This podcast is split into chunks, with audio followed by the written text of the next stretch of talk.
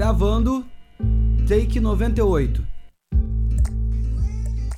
Começando o primeiro episódio do Cena 98, sejam bem-vindos. Hoje comigo eu tenho uma pessoa muito especial, Jéssica Nefrandilli. Obrigada, cara. Honra demais. Honra. Jéssica, o microfone é todo seu. Se apresente, por favor. Então, cara, tô aí no Twitter, é Bloody Witch, meu user, mas também tô na Letterboxd, que é Nefrandini. E, e tamo aí para falar de cinema, né? Tipo, eu, boa parte agora estou no Twitter para comentar filmes, porque é algo que eu gosto e é algo que a gente conseguiu se encontrar por lá também, né? Porque tem uma grande comunidade de pessoas que falam de filmes. E eu tenho 22 anos e cinema para mim é uma loucura, porque sempre foi um hobby e eu fico muito feliz hoje em dia por ter contato com pessoas que trabalham com isso, então para mim eu quero levar na minha vida, até profissionalmente falando na minha área de públicas, eu penso muito em abrir esse caminho aí do, do cinema brasileiro, né? Para trabalhar com isso também, ajudar na, na questão do patrocínio para isso, procurar cada vez mais as pessoas focando mesmo nessa arte, porque é o que a gente está precisando, né, Luiz? A Jéssica aí me dá uma força quando eu precisar no meu primeiro filme. vem aí, vem aí, vem aí. Jéssica, fica à vontade. O lugar é seu. Tá em casa. Amo. Tem café na mesa. Eu tava tomando café, cara. Lindo isso, lindo isso. Lembrando que vocês podem seguir o podcast no Twitter e no Instagram, que é podcast Cena 98. A gente vai manter um contato por lá, vai ser super legal. Hoje eu chamei a Jéssica aqui pra gente comentar sobre como o cinema entrou nas nossas vidas, como foi esse processo. Jéssica, você tem alguma memória da primeira vez que você foi ao cinema? Você lembra disso? Qual foi o filme? Cara, eu não tenho a memória clara disso, porque, enfim, eu gostaria muito, mas eu lembro a vez que me marcou, que eu tava com a minha avó, né, pra assistir o Dois Filhos de Francisco. E me marcou, porque eu era muito novinha, eu tava ali com a minha avó, que é uma pessoa que até então não assiste muito filmes. Então eu ter ido com ela no cinema, uma pessoa que, tipo, quando a gente se reunia para assistir filmes, era a única que não queria ver, e ela ir no cinema comigo foi muito importante. Então acho que para mim foi aí que eu falei, cara, como que o cinema junta também as pessoas, né? Então acho que foi a minha primeira memória clara, assim, quando eu assisti Dois Filhos de Francisco com a minha avó no cinema. Foi tudo. A primeira vez que eu fui no cinema foi eu, minha mãe e o meu irmão, num cinema que tem aqui perto de casa, existe até hoje. Não é muito bom não, mas ele tá aqui ainda hoje. E a gente foi assistir algum filme do Didi. Ai, eu, Eu não amo. lembro exatamente qual. Eu tenho, assim, essa memória clara na minha cabeça que a gente estava atravessando a ponte e lá dentro do cinema teve uma cena que, que ele caiu do telhado e a sala inteira rindo. Foi, assim, um momento super gostoso, sabe? E me marcou porque eu não tenho muita memória dessa época, mas essa é uma cena que tá viva na minha cabeça. Então acho que me marcou muito. Isso é muito gostoso, né? Eu também. Tipo, eu também lembro de eu indo pra assistir Shrek. Também eu lembro da sala inteira dando risada. Nossa, foi incrível, incrível. Tem filmes também que eu acho que me abriram no cinema e eu fui descobrir que ele não era da minha época, que foi Vida de Inseto, sabe? Hum. Que tem a formiga. Eu- aquele negócio de 98, eu nasci em 99. Eu tenho na minha cabeça que eu assisti no cinema. Agora, talvez eu assisti em casa, em algum DVD. Mas eu tenho a memória que eu assisti no cinema, eu confundi, óbvio. Mas foi um dos filmes também que eu lembro que me marcou bastante quando era criança. Mesmo que eu não fui assistir no cinema. Meu sonho é naqueles cinemas que passam filmes clássicos. Aqui não tem não, mas assistir filmes clássicos no cinema deve ser a experiência. Nossa, sim. Eu tive muita sorte, tipo, no- na capital de São Paulo, né? Porque eu moro em Carapicuíba. Aqui não tinha cinema, a gente tinha que ir sempre pra Osasco, que é a cidade mais próxima. Que era horrível também o cinema de lá.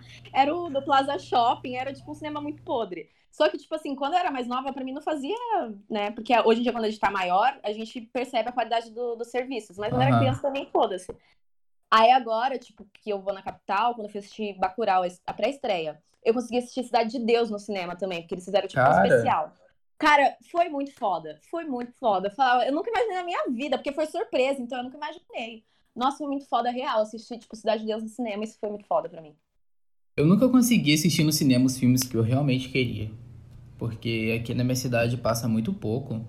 E geralmente é só filme que tá fazendo muito sucesso. Sim. E eu comecei a frequentar mais o cinema quando eu mudei pra Real do Cabo. Que eu ia muito no cinema de Cabo Frio. Acho que é Cine Araújo que tem lá. Ah, eu sei muito dele, todo mundo fala muito bem. Eu lembro que um dos primeiros filmes, assim, que eu realmente queria muito assistir, eu consegui ver no cinema, foi o Nós, do Jordan Peele. Caralho, começou bem demais, pô. Eu fiquei, de verdade, eu fiquei muito feliz, porque eu, eu queria muito ter assistido o Corra no cinema, sabe? Então, pelo menos pro segundo filme dele eu tava lá. Nossa, muito bom. Foi tudo, tudo, tudo. Você chegou a pegar a fase do VHS? É, cheguei. Cheguei, era né? Nossa, a minha tia era viciada. Tipo, isso que eu até ia citar. Os filmes que eu lembro bem são filmes que eu tinha em VHS. São filmes bobos, claro, mas, nossa, cara, começando por Garfield. Tipo assim, eu já tinha DVD, mas eu tinha o VHS de casa. E eu era viciada. Eu assistia aquilo até ferrar a fita. Eu adorava, era o dia inteiro. Pra mim tem alguma coisa especial no VHS. É. A fita, que eu acho muito bonita o, o cheiro do VHS, Exato. aí tem a, a forma certa de pegar a fita, o barulhinho que faz.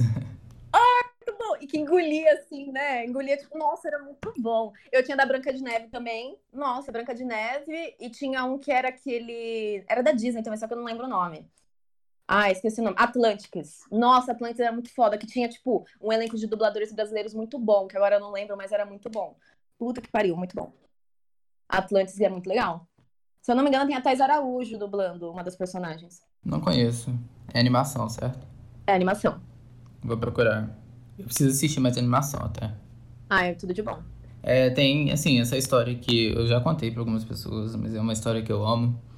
Porque quando eu paro pra pensar, eu vejo que o cinema, assim, sempre esteve presente na minha vida, sabe? É, ir na locadora, para mim, era um evento. Oh, Meu pai trabalhava a semana inteira e ele só podia levar eu e meu irmão nas locadoras aos, aos finais de semana. E tinha, tipo, três locadoras em volta da minha casa. Uma era literalmente do outro lado da rua. Hoje em dia é até uma farmácia. Mas eu gostava de ir em uma que tinha lá no centro. Porque eu acho que eu encontrava uma maior diversidade de filmes lá. E ela não era nem, tipo, a maior locadora, mais sofisticada, sabe? Tipo, ela era bem pequenininha, mas eu gostava muito de ir lá. E ela ficava numa galeria que final de semana de noite só tinha ela aberto. Então era tinha que entrar naquela galeria toda escura para chegar na locadora, sabe? Para mim era era uma aventura. Parecia que eu tava indo para algum lugar secreto, era, era demais. Sim! Sensação boa, velho. Não, sensação demais, demais. Não, isso é muito bom, porque eu acho que a gente teve a oportunidade de conhecer o, as, as locadoras, mesmo que pouco, né? Porque pra nossa geração também foi pouco, mas a gente conseguiu. Eu também tenho essa memória clara, tipo, fazia mais parte da, da geração da minha mãe, por exemplo, do que a minha. Tipo, a minha mãe e meus tios, aí escolhiam qual casa ia ir, se fosse aqui na minha avó, na casa de algum tio meu. E aí eles iam na locadora, me levavam e ficavam lá, brigando para escolher três filmes. Era sempre três filmes que eles viravam da sexta, sábado, domingo assistindo. Às vezes eu não podia assistir, porque eles gostavam muito de pegar filmes de terror. Até vai ser um dos filmes que eu vou citar aqui, que abriu meu, meus olhos, assim, pra ficar mais interessada pelo cinema. Porque, tipo, nossa, era muito bom. Eles se envolviam com aquele filme, eles falavam do filme o dia inteiro. Nossa, virava sexta-feira, acordava sexta-feira de manhã falando do filme. Aí vinha sábado assistir outro filme assistia outro filme, aí virava o sábado falando do outro filme. Aí domingo, ficava até segunda-feira falando do outro filme. Era muito bom. Aí segunda-feira, alguém que ia trabalhar muito mais cedo, né? Tipo, era sempre o meu tio Chiquinho. Ele ia trabalhar, tipo, sete horas da manhã. Ele que levava lá na locadora os filmes para devolver. E era muito engraçado, porque ele me levava pra escola e aí já deixava os, ah, os filmes lá, né, pra devolver na locadora. Então eu gostava muito dessa energia deles e, tipo, foi uma das coisas também que me abriu a porta para gostar muito do cinema, por causa dessa, dessa união mesmo, pra ficar comentando o filme, por mais besta que fosse o filme, e eles ficavam, tipo, todo final de semana era de lei, sabe? Então isso me inspirou bastante, que eu faço até com meus amigos hoje em dia. Eu sempre acabava pagando juros, porque eu devolvia atrasado. Não, aqui a gente era bem. É porque já aconteceu de alguém quebrar o DVD e teve que pagar muito caro. Muito caro. Você tem uma ideia? A última vez que eu fui na locadora foi em 2014. Mentira! Já tava todo mundo usando Netflix, cara. É, eu acho que você foi bem tarde, porque a última vez que eu lembro foi em 2011 que eu fui. Aham. 2011, juro por Deus, que aí já não tinha mais. Eu peguei muito, porque eu comecei criança, fui terminar em 2014. Geral já tava assim, no streaming, no torrent. É que você, ainda quando você morava no, no interior, certo? Isso. Eu tô morando aqui de novo. Entendi. Ah, então foi tudo, foi tudo. E ainda criança, eu a gente ia sempre na locadora e sempre acabava alugando filme de terror. Então, assim, não era muito recomendado, mas É. eu cresci assistindo filme de terror, sabe? Tipo, Sexta-feira 13, Pânico na Floresta, eu achava assim o máximo, Tudo, cara. cara. Eu acho que isso até criou uma barreira de resistência pra mim, sabe? Porque tudo que eu vi depois, eu já tava acostumado a ver quando eu era criança. Sim, você já tinha um repertório já de filmes de terror, né? Isso. Isso é bom. Pra você, quais foram os filmes da sua infância? Cara, da minha infância. Nossa. Como... Garfield foi, por mais bestão que fosse, tipo assim, eu amava aquilo ali, era o dia inteiro, por causa da, do VHS. Eu amava, de repente, 30, porque foi um dos primeiros filmes que eu pude alugar. Eu lembro até hoje, mas falou assim: escolhe um filme que você quer assistir, que a gente assiste com você. Por quê? Porque, como eu falei, a minha família tinha muito costume de alugar filmes de terror. Eles não deixavam eu assistir. Minha mãe falava, porque ela... minha mãe sabia que eu tinha um sono muito leve, né? Porque eu tinha sonambulismo, então era uma criança muito agitada enquanto eu dormia. Se eu assistisse filme de terror, acabou pra mim. Então minha mãe era muito certinha, assim, com esse negócio de, de faixa etária, ela não deixava, nem a pau. Aham. E aí eles faziam de tudo pra eu dormir antes deles começarem a sessão. Só que eu era uma pirralha que queria provocar, né? Teve um dia que eu acordei. Não, isso vai ser até ridículo que eu vou citar, porque é, é real isso aí. Um dia eu acordei e aí eu fui bisoiar lá o que tava acontecendo na sala, né? Aí, tipo, na minha cabeça, e, e meus tios adoravam me assustar. Eles ficavam falando, ah, se você ficar na televisão, o bicho vai querer te pegar de noite. Não sei o que, eles eram bem assim. Eles gostavam de assustar eu eu pegar no sono e não ir pro corredor. Só que esse dia eu tava com, sei lá, tava louca. Eu peguei e fui. Do mesmo jeito eu fui. Fui, e era um dia ok, era um dia que eles já sabiam que eu ia dormir, só que eu tava sem sono. Aí, quando eu fui ver olhar a televisão, né, todo mundo sentado lá, eles comendo pipoca, conversando, aí eu fui olhar a televisão, tava, tipo, subindo a vinheta do Columbia Filmes. Aí, na cabeça de criança, aquilo já é o demônio, aquilo já é o capeta, aquilo ali já... Eu tenho, juro por Deus, Luiz, eu tenho trauma dessa vinheta até hoje, é coisa assim que meus amigos sabem, é coisa que eu tenho que ver antes de entrar no cinema, se é dessa produtora, porque aí, tipo, eu espero subir os créditos pra depois entrar no cinema, porque eu tenho trauma, Cara. que nem psicólogo consegue entender. Tipo assim, já tentei, já tentei ver ela repetidamente, já. é, aquela vinheta que tem da Zumbilândia, que ela fica matando zumbi também, pra dar risada, eu não consigo, me dá medo. Eu entro em ataque de pânico mesmo, eu fico tipo assim, porque ma- marcou minha infância, marcou, lembro que eu chorei, aí tiveram que botar pra dormir, que eu achei que aquilo era um bicho, entendeu? Então, assim, quando eu era criança, filme de terror pra mim era proibido. Então, de repente, 30 foi o único que eu pude escolher no, na locadora. Então, me marcou também, porque eu reuni minha família, pela primeira vez eu consegui assistir um filme com a minha família, meus primos também, que eu tinha primo mais velho que eu. E todo mundo ficava imitando ela, dançando o thriller do Michael Jackson, fazendo Uhum. assim com o pescoço. Aí eu lembro do meu primo, que é, tipo, ele torceu o pescoço. Não torceu, ele, tipo, deu um mau jeito no pescoço, porque ele ficou imitando ela. E foi muito bom, porque no dia seguinte a gente teve que ir no médico com ele por causa de filme. Muito bom. Porque ele ficou imitando ela lá, pra fazer gracinha. É engraçado, você chama esses filmes de bobinhos e assim, eles são filmes muito divertidos de assistir. Mas é que eu só fui assistir eles depois que eu já tava maior. Tava mais velho, né? Você tem noção, eu fui assistir o Rei Leão só em 2018. Nossa, sim. Mas é isso, cara. Tipo, é muito bom como muda as coisas, né? Mas o, o que eu assisti, eu comecei na adolescência. Adolescente, tipo assim, adolescência que eu considero, tipo, 12 anos, 13 anos, eu comecei com terror. E foi por causa de Exorcista. Eu já vou entrar nesse tópico, que é um tópico grande, Exorcista. Mas é, Exorcista marcou muito a minha pré-adolescência. Porque foi quando meu tio, meu tio mais doidão, assim, decidiu que era a minha idade já de assistir um filme de terror. Ele falou assim, ó, você tá grande, Aí ele foi logo no pior, né? foi logo no pior. Ele, você tá grande, vamos na locadora que eu vou pegar o filme de terror pra você assistir. Aí eu lembro até hoje, a gente na locadora lá de Campinas, não foi aqui onde eu morava em Carapicuíba, foi lá em Campinas. Foi a última locadora que eu fui, que foi pra pegar Exorcista. Pra você ver, eu traumatizei tanto que eu nunca mais entrei na locadora. nunca mais. É, eu fui assistir, eu, o meu tio, minha mãe, minha tia e meus dois primos. Só que, cara, meu tio é uma pessoa assim que ele gosta de aloprar. Ele, ele pegou e, tipo, gravou no celular dele um alarme pra tocar de 15, 15 minutos com esse barulho aqui, ó. Que ele, ele mesmo fez. Olha, olha a mente do cara. Ele ficava assim, ó. E a garotinha do hereditário. Cara, ele botou embaixo do sofá o celular pra tocar esse alarme. Aí eu assisti no filme, com o cu na mão, Luiz. Eu assisti no filme, toda hora tocava isso. E aí eu falava, tio, se você estiver zoando com a minha cara, fala logo, porque eu vou parar de assistir. E já chorando, né? Aí até minha mãe ficou brava. Minha mãe ficou brava porque ela sabia que, tipo, eu tinha medo, né? Porque era criança, não adianta. Aí ele, não, não tô fazendo nada, eu juro. E, tipo assim, eu vi a verdade no olho do cara ainda, cara. Eu olhava pra ele e parecia que ele não tava mentindo mesmo. Só que aí, mano, não, não prestou. Quando acabou o filme, o barulho continuou. E eu comecei a ficar mal de verdade. Eu não tava conseguindo comer. Eles compraram uma pizza lá e eu não tava conseguindo comer. Recusou uma pizza, né? Então, realmente.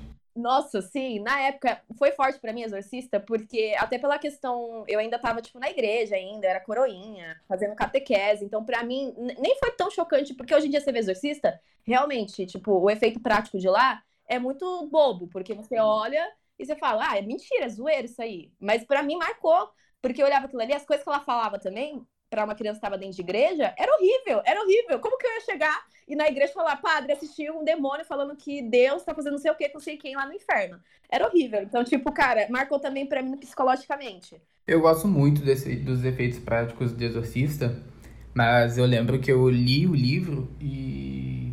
Cara, eu não consegui terminar. Porque o que eles falam no livro é muito pior, é muito mais pesado. E eu lembro que, assim, que não consegui terminar de forma alguma. Eu devo ter lido metade só. Sim. É, é, então, é forte, é forte. Tipo assim, querendo ou não. É pesado. É, o catolicismo não é a minha religião hoje em dia, mas na época, por mais da, da situação que eu tava inserida, foi horrível. Marcou eu, a, a mim até hoje. Tipo, por mais que não seja a minha religião, eu olho aquilo e fico chocada. Gente, que porra é essa? Se me chocou em 2011, imagina na década de 70. Eu lembro que eu vi uma foto uma vez, na década de 70 mesmo. A fila que tinha para as pessoas cara. assistirem esse filme e, tipo, dava volta, cara. Imagina a, a experiência de poder assistir esse filme no cinema. Exatamente. Eu nunca conheci. Meu sonho, aliás, meu sonho é conhecer alguém que já assistiu Exorcista no cinema. Entre em contato comigo também, que estiver ouvindo o podcast do Luiz. Entre em contato, porque é o meu sonho conhecer. Nunca conheci ninguém, assim. O Marco. Eu lembro do pessoal entrando com um saco, assim, é, saco de papelão pra vomitar. Lá que foi na, na Premiere de Los Angeles. Cara, muito bom, muito bom. Exorcista foi para mim foi, sabe, tipo, depois, é, antes e depois de Cristo. Literalmente para mim foi antes e depois de Cristo. Foi o Exorcista. depois do Exorcista, eu perdi a inocência. Sabe aquela coisa de perder a inocência? Comecei a assistir um monte de filme pesado, um monte. É um tópico que eu não gosto de entrar porque eu tinha muita influência externa, tipo, de amigo de, de escola, que eu comecei a assistir gore. E eu me arrependo, porque eu assisti agora com faixa etária que não era minha. Tipo, mano, 12 anos assistindo a Servan Filme. É. Pesado. É pesado. Então, tipo assim, coisas que eu me arrependo. É coisa, é coisa que eu me arrependo, mas foi para mim, é, Exorcista foi esse dilema aí, foi quando fala de cinema para mim, ele tá ali no meio. Foi o que mudou para mim o meu olhar para o cinema. O Exorcista é, é, é, um marco pro gênero em si, porque Sim. o que veio depois desse filme foi muito influenciado por ele. Você é louco. Ele permanece como um clássico até hoje, não é à toa, sabe? Tudo que veio depois pegou muito desse filme. Nossa, demais, demais. Pô, Divisor de Águas. É muito bom. É muito bom, cara. É, é, surreal às vezes que parece que existe esse filme. É surreal, porque ele é muito bom. Aliás, eu ia até te perguntar. Olha eu, né, tomando a pauta aqui do podcast. Pode perguntar. Você já foi no cinema sozinho e você lembra a primeira vez que você foi sozinho no cinema? Tipo, só você. Foi pra assistir It.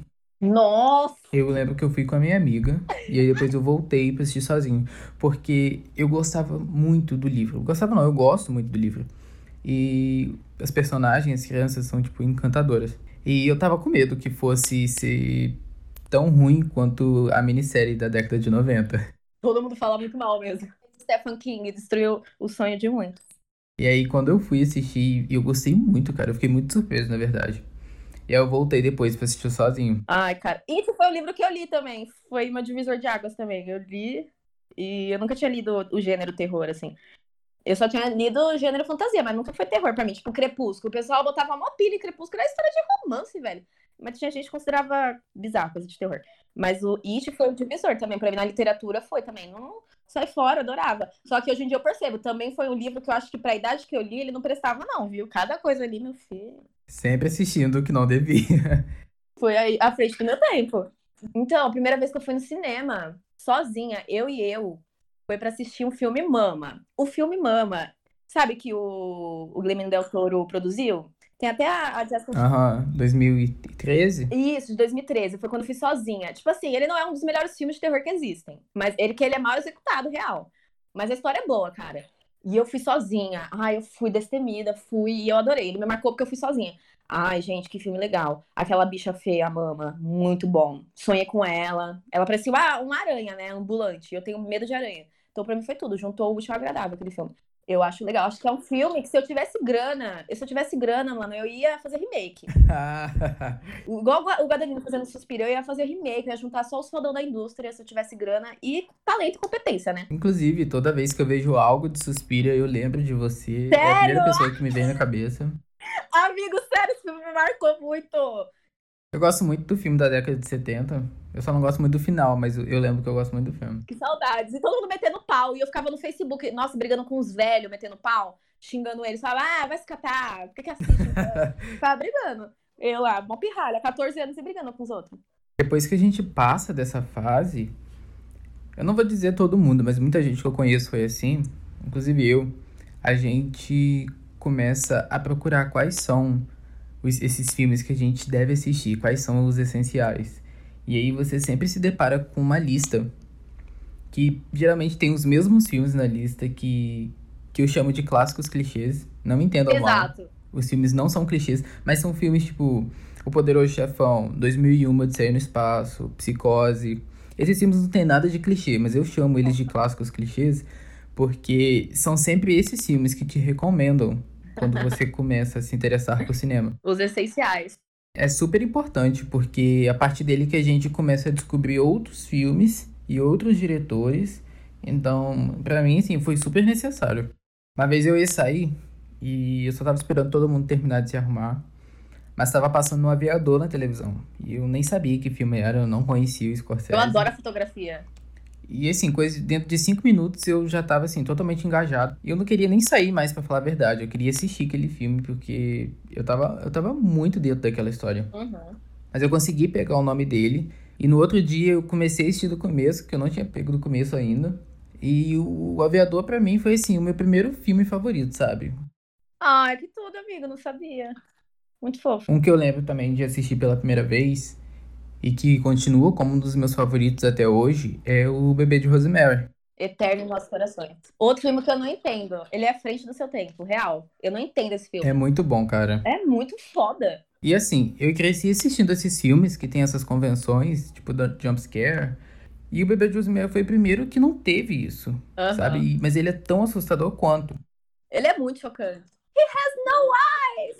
Muito bom, muito Essa bom. cena Nossa, essa cena, ela deixa o cucu na é mão. genial. Quando ninguém ao menos tentou. Gente, spoiler. Vou soltar um spoiler do final do filme agora. Mas essa cena final, pra mim, é, é genial. Esse final em aberto foi super necessário. Porque se eles não tivessem feito assim, eles provavelmente teriam mostrado o filho dela. E aí seria um boneco vermelho. E isso teria envelhecido o filme muito mal. E Nossa, acho que o filme ele continua sendo bem atual. Esse final em aberto foi super necessário.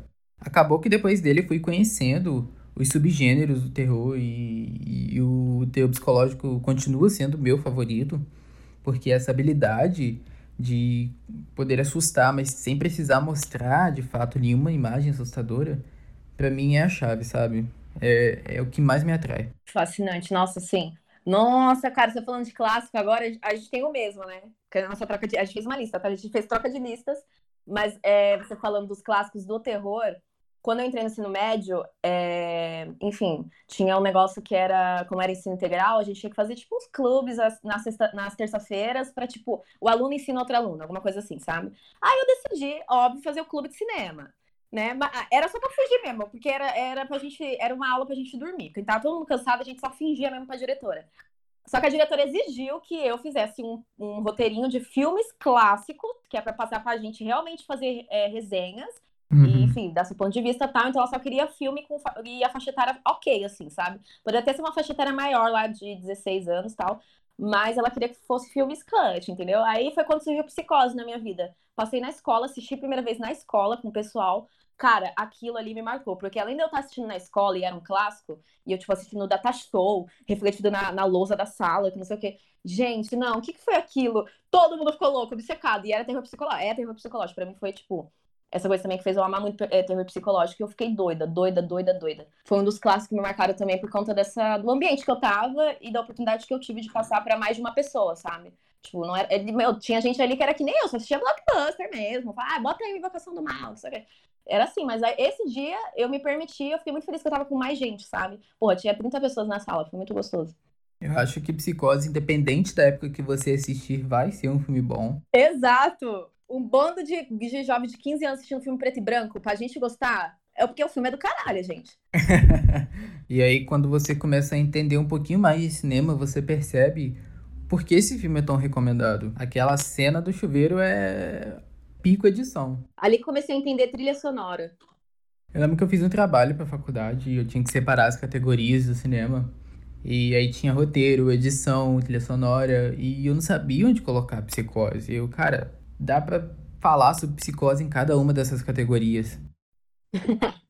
Ou seja, E aí, pra você, quais foram os diretores que fez você abrir o olho pro cinema? Cara, nossa, de diretor, eu acho que foi o, o Amodova, porque quando assisti A Pele que Habito, foi quando a Netflix entrou, sabe? Quando a Netflix entrou no Brasil, aí eu lembro que a primeira, uma das primeiras filmes que eu assisti foi A Pele que Habito, porque eu lembro que era o filme que era mais popular. Não sei se você lembra. Eu lembro que ficava no banner, assim, do, do stream. Não, nessa época eu tava na locadora ainda. É, então, é, eu já não, eu já não ia mais nessa época, 2014, 2015. Mas, nossa, eu assisti, foi uma das primeiras coisas que eu assisti na Netflix. E a Netflix, tipo assim, apesar de tudo, hoje em dia eu não gosto muito do, das produções da Netflix, mas a Netflix abriu pra mim portas de assistir filme estrangeiro. Eu assisti mais filme estrangeiro, sabe? E aí, quando eu assisti A Pele que Habito, cara, isso aí me fez eu procurar todos os filmes dele. Pô, falei, que diretor é esse, caralho? Espanha? Ah, fiquei louco. Falei, Espanha! e eu assisti muito da Celine também. É, eu lembro que eu assisti Tomboy por lá. E, tipo assim, mano, eu nunca tinha assistido filme francês, de eu parar e, e ver legendado o filme francês. Quando eu vi o filme Tomboy, eu fiquei doida. Então, assim, foi aí que eu comecei também a ir pro cinema estrangeiro. E eu lembro que na mesma época, é, ganhou no Oscar de melhor filme estrangeiro os, os Relatos Selvagens. Pô, eu fiquei louco. Foi aí também que eu baixei meu primeiro torrent. Fiquei louco na atrás de torrent. Falei, quero ver esse filme. Foda-se, eu vou atrás desse filme. Mano, nossa, esse filme é muito bom, cara. Não dá. Então, tipo assim, é, eu acho que eu comecei mais a gostar muito de alguns diretores específicos conta do cinema estrangeiro. Eu, nossa, era muito bom pra mim, tipo, muito bom, porque eu achava a narrativa mais gostosinha também, sabe? Tipo, eu amava muito terror. Então, terror, a maioria das vezes que você gosta de terror, você acaba gostando do blockbuster. Apesar de que eu também gostava do terror japonês. Quando eu comecei a assistir gore, japonês, terror japonês, puro gore. Eu amava, amava. Então, tipo assim, eu acho que foi para mim esse lance do de perceber que às vezes o blockbuster não, não dita muito assim o que é o cinema. Que aí quando eu fui ver, né, até do porquê do, do cinema japonês, muito do que vem do cinema estadunidense é que co copia mesmo do japonês. Eu aprendi isso muito nova, aliás. O grito mesmo, eu fiquei revoltada. Eu falei, o que, que é isso? O grito, velho. Caralho, sempre é no no meio, né? Incrível. Aí eu falava, cara, não é possível. Eu acho muito interessante. A gente vai procurar esses filmes para assistir e a maior parte da lista são filmes americanos. E aí, quando você começa a entrar no mundo de filmes estrangeiros, conhecer outros países e diretores. Nossa, você entra no outro mundo. Você percebe quanto o cinema americano pega disso. E aí você fica assim, cara, eu conheço essa história de algum lugar. E, e geralmente eles que levam crédito pela história. É, levam. Nossa, que o cinema japonês para mim foi crucial por conta também do, dessa reunião aí dos meus tios, por causa do filme Espíritos. Juro por Deus, teve um tio meu que teve que passar na psicóloga durante uns dois anos seguidos por causa desse filme. Porque tem uma cena. É, tem, eu nem sei se é spoiler, porque, enfim, acho que essa cena quem assistiu marcou. Eu lembro da famosa cena. Mano, que a mina tá em cima do pescoço, a mina que morreu, tá em cima do pescoço dele. Isso. E ele vai se pesar, dar o dobro de peso, e ela grudada no pescoço dele. O meu tio não conseguia se pesar, velho. O meu tio era, tipo, professor de educação física. o cara ficou dois anos sem conseguir se pesar por causa do filme. Que ele ficava com medo. E, tipo, o meu tio é espírita, o meu tio é espírita. Então, para ele, isso foi um caos, foi o um caos da situação da vida dele. É, pra você ver, tipo, um filme, ficção, mexer com cara desse jeito. Porque ele assistia os blockbusters americanos sobre espírito, ele cagava. Veio o japonês, meu filho, ele ficou doido, doido, doido. Esse filme marcou. Esse filme aí, eu lembro que foi a desgraceira, assim, de todo mundo não dormir. Eu fui assistir ele bem mais velha, bem mais velha, mas foi um dos filmes que eu percebi, tipo, ó, tem coisa aí, viu? O cinema japonês, ele não é só palhaçada, não. Tem coisa aí. Aí foi quando eu comecei a perceber também os filmes estrangeiros. E também como o filme americano leva créditos, às vezes, por coisa que eles nem criaram. Estrangeiro, assim, o primeiro que me pegou é um diretor que tá presente na minha vida até hoje. Que é um dos meus favoritos, que é o Bergman, com Persona. Quando eu assisti Persona, eu fiquei, assim, encantado, cara. Que que é isso que eu acabei de assistir? O Bergman, assim, abriu a minha visão de cinema.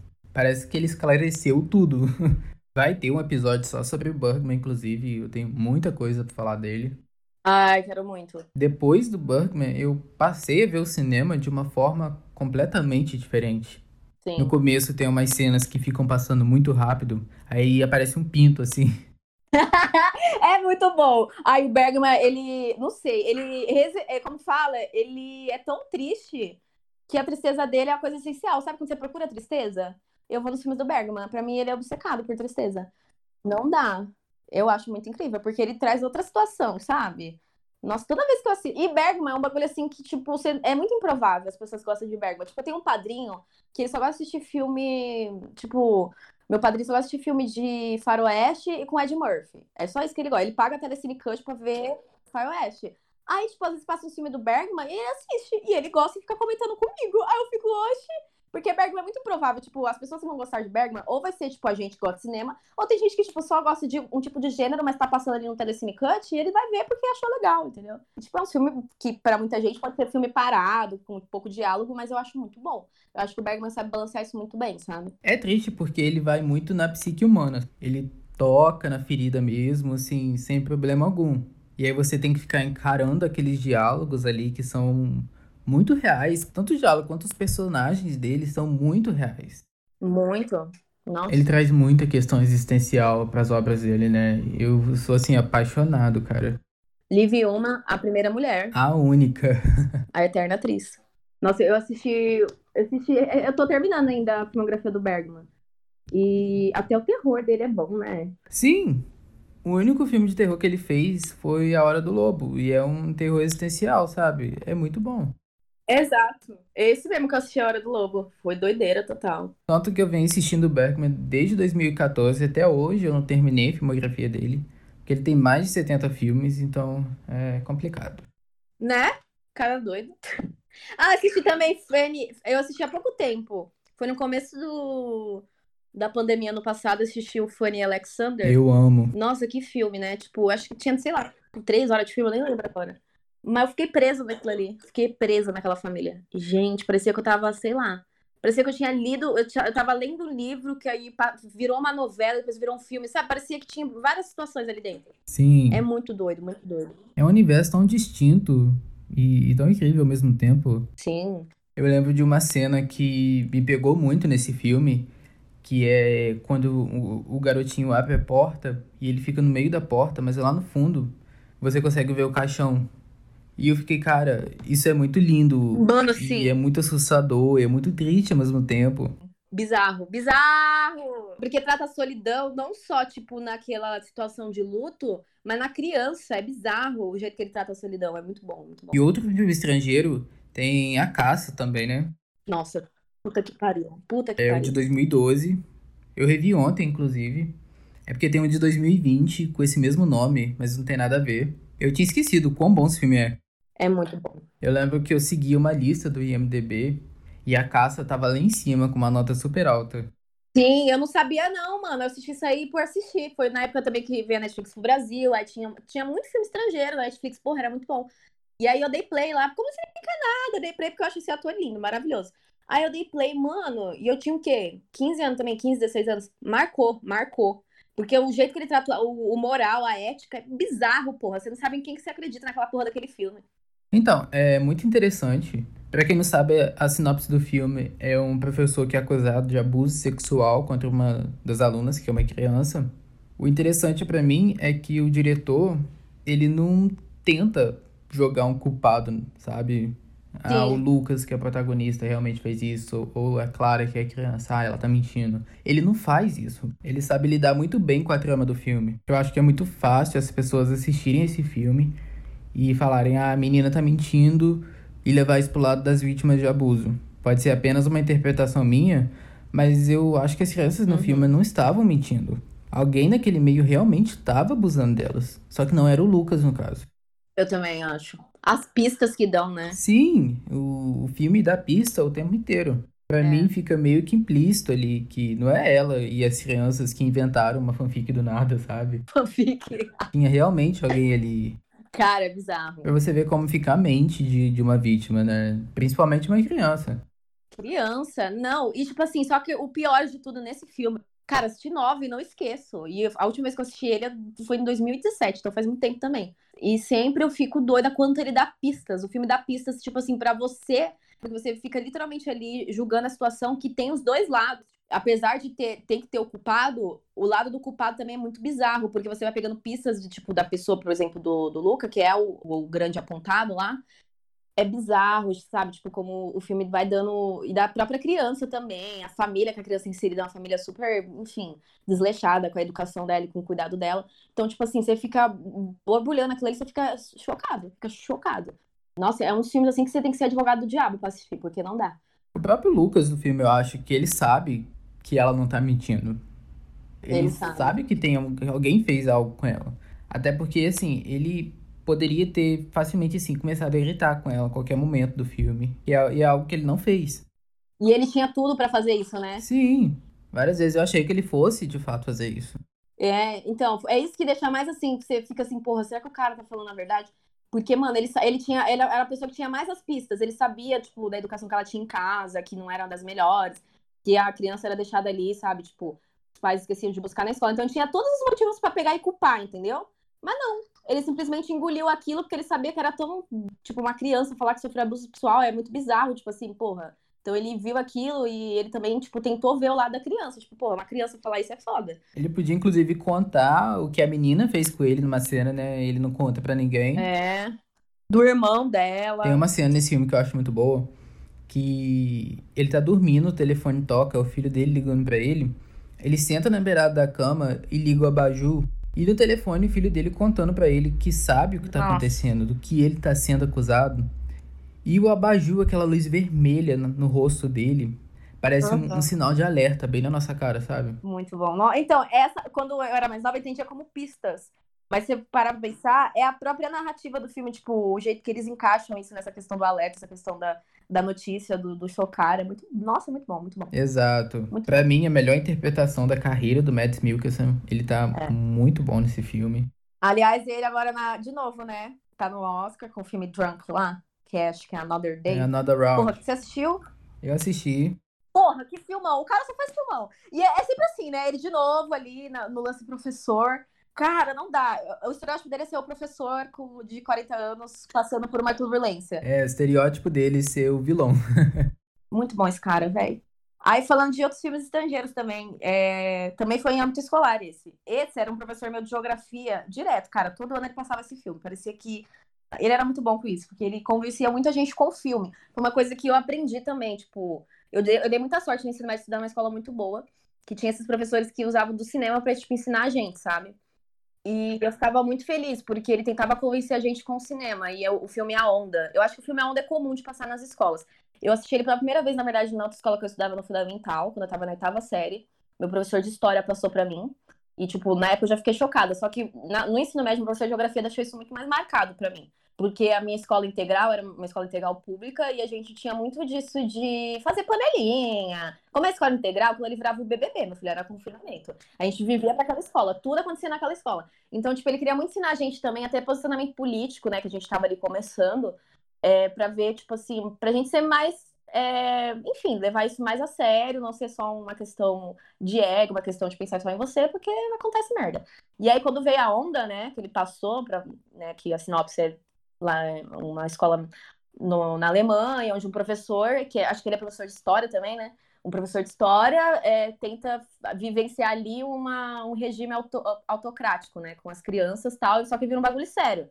As crianças começam a levar isso a sério. E aquele filme é bizarro, porque, tipo assim, mano, na minha escola a gente tinha que usar camiseta branca também, era o nosso uniforme, camiseta branca. Imagina o que chocou a gente aquilo ali.